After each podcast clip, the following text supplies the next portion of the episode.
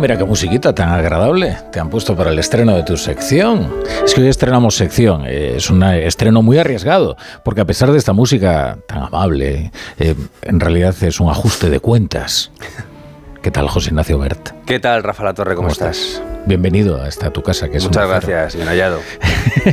bueno, pues el periodista José Ignacio Bert, eh, con una sección de variedades, eh, como, en fin, este programa es el que alberga todo tipo de contenidos, eh, y este es en realidad, no sé si una venganza o un ajuste de cuentas. ¿Qué es esta sección? De momento, sí, en esta primera edición sí. Vamos a explicar un poco por qué. Porque esta sección quiere ser un, un rincón en el que vamos a defender cosas del ámbito de eso que hemos dado en llamar cultura popular, vamos a defender cosas que alguien tenía que decir.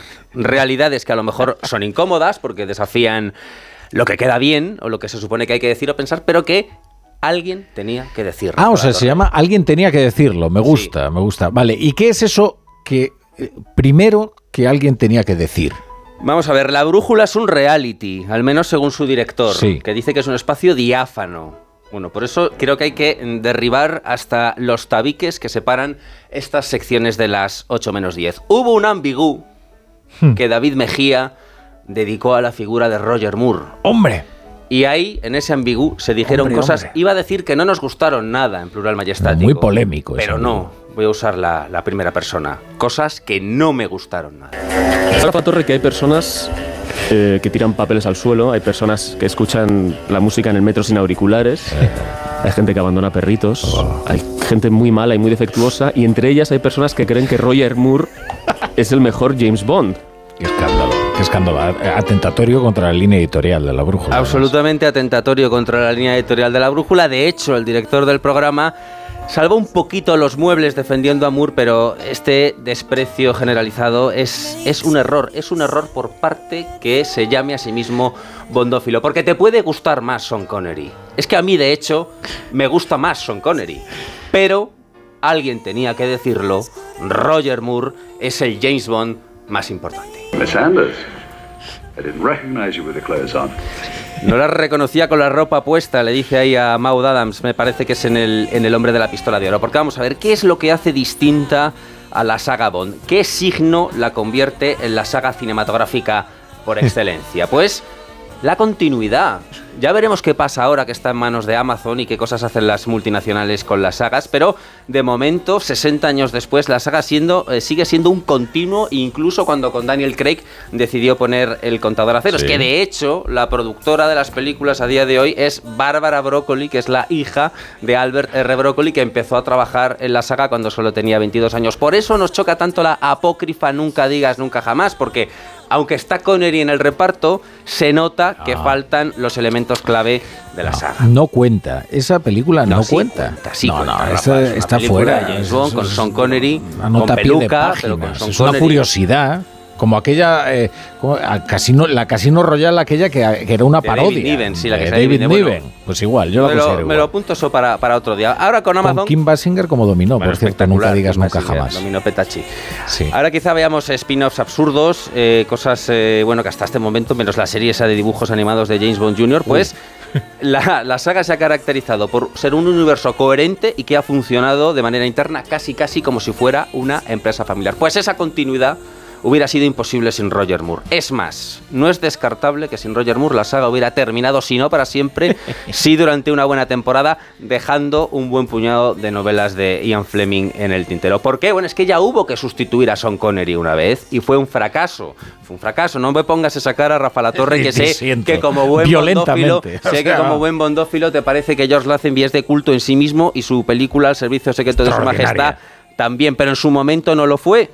Tan es así que cundió la idea de que Connery era insustituible. Le extendieron un cheque en blanco para que volviera en Diamantes para la Eternidad. Aquello fue un parche, sirvió para una vez, y luego, ¿y luego qué? Bueno, pues luego Roger Moore, que esta vez sí encadenó siete títulos, o sea, los mismos que Connery, sí, porque contamos, nunca digas, nunca jamás, y demostró que había una alternativa, Rafa, que James Bond podía seguir asomando por la pantalla al margen de que a Connery le diera la gana o no hacerlo. Es que rechazó el equivalente actual a 30 millones de euros para continuar en la saga. El éxito de o sea, Roger 30 Moore... millones de euros sin la inflación, ¿no? De ahora, Ah, no, sí, sí, no, con, contando con con la inflación. ajustada, vale, bien, bien, con bien, todo, bien. 30 Bueno, millones es- de euros actuales. No está mal, ¿eh? Bien, Está no está bastante mal, bien. Es un buen caché, sí. Está bastante bien. Y es que la clave del éxito de Moore estuvo precisamente en diferenciarse del precedente. Algo que lo que le hacen bien quizá falló siendo presa fácil de la comparación. Son 12 años ¿eh? los de las siete películas de la saga Moore, del 73 al 85, en los que James Bond da el salto, es decir, se convierte ya en algo más que un personaje que sigue la moda del cine de espías de los años 60, por, por varios motivos. Mira, cuando empezó Daniel Craig, yo no sé si, si te acuerdas que todo el mundo decía, todos los periodistas cinematográficos, oh, es que James Bond está imitando a Jason Bourne. Bueno, esto es una obviedad.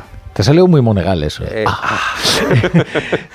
porque James Bond siempre ha imitado lo que en ese momento estuviera de moda Ah, en el cine de acción. Y eso se hace muy patente durante la era Moore. Es decir, en Vive y Deja Morir tenemos la Black Exploitation, hay hasta actores y actrices que venían de ese subgénero. En El Hombre de la Pistola de Oro tiene toda la influencia del cine de acción hongkonés. Mi favorita, ¿sabes? El hombre, Ah, el hombre de la pistola de oro, vale, Mi favorita de toda la saga Bond. Mucho mejor Vive Deja Morir, de, de Roger Moore y mucho mejor La espía que me amó. Bueno, Moonraker es el caso... Esta es- rebeldía contra la línea editorial. rebeldía o sea, contra la línea editorial del, del programa y de la... A eso hemos venido, Rafa. Ya no... Para seguir la corriente, seguir la corriente no tiene gracia. El caso más, más obvio, pues eh, Moonraker, que es eh, Sí. la influencia de Star Wars. De hecho, La espía que me amó termina con James Bond volverá con solo para sus ojos. Y no volvió con solo para sus ojos, volvió como Moonraker. ¿Por qué? Porque el- eh, los productores se dieron cuenta que había que aprovechar como fuera el tirón de la Guerra de las Galaxias Ah. y, y la, que, la historia que sobre el papel más mejor les venía era la de Moonraker. Es verdad, porque se anunciaba siempre la que vendría después. Eh, no conocía yo el dato de que se corrigieron a sí mismos. Sí, sí, pues si verdad. ves la espía que me amó, ves que dicen que la siguiente es solo para sus ojos y no, y no fue así. Pues esa facilidad para adaptarse y cambiar de registro está en la base de esa continuidad. Pues Moonraker, por ejemplo, no era un gran Bond, pero sí que, sí que sirvió para que eh, yo- eh, las nuevas generaciones entren. Yo no soy un niño de ahora, probablemente un niño de ahora no, pero los niños que fuimos nosotros, sí que Moonraker es un buen título para, para entrar en el, en el Sí, personaje hombre. y en, Con y en, y en tiburón. James Bond. Entonces, si aparece tiburón, funciona. Hombre, el- por supuesto. Ya solo salen esas dos, en La espía que me amó y en, y en Moonraker. A Roger Moore le costó eh, implantar que, que James Bond fuera como él quería que fuera. Por ejemplo, Guy Hamilton le, obligaba a hacer gestos violentos fuera de guion, como torcer la muñeca de, una mujer. Por ejemplo, él siempre protestaba si le hacían matar a sangre fría. Todos estos intentos eran, eran en vano. Insistimos en que el éxito de Roger Moore fue ajustar James Bond a sí mismo y no al revés. Así que por eso a Roger Moore le perdonamos todo. Le perdonamos el no hacer las escenas peligrosas, no ya que no las hiciera, sino que ni siquiera salía corriendo. Ya en Panorama para Matar, por ejemplo, es obvio muchos planos que es otro señor, evidentemente, es que ni siquiera se esfuerzan en- disimular. En disimular. Le Ah, perdonamos todo lo el smoking contrario que Tom. Cruise, todo lo Todo lo contrario. que Tom Cruise. Es que Roger Moore era de otra escuela. Le perdonamos el smoking blanco, que mucho perdonar. Le eh, perdonamos el paracaídas con la Unión Jack, el Lotus Spirit sumergible. Incluso, incluso le perdonamos el retrato grotesco que hace de Madrid en solo para sus ojos, ese Madrid que parece, que parece Jaén. Incluso eso se lo perdonamos. Es verdad, es que Madrid parece un pueblo gitano. En, No, en- es, es inadmisible lo de solo para sus ojos, pleno año 81, que se, que se retrate Madrid así. Y estamos oyendo a View to aquí, le estamos oyendo Durán Durán. Es que entre otras cosas le perdonamos todo porque es en su etapa cuando el recorrido musical es sencillamente soberbio, de Paul McCartney a Durán Durán, Roger Moore que termina con 57 años, solo cuatro menos que Daniel Craig cuando hizo su última película. Él dijo, soy 400 años demasiado viejo para este papel. Así que nos reiteramos, te podrán gustar más otros. Joder, que te vas, a cargar, Bond más te vas a importante cargar los pitos con con tu Roger entusiasmo. bueno, muchas gracias, José Ignacio. A ti. Bueno, David Mejía, ya te tomarás la revancha, ¿eh? Venga.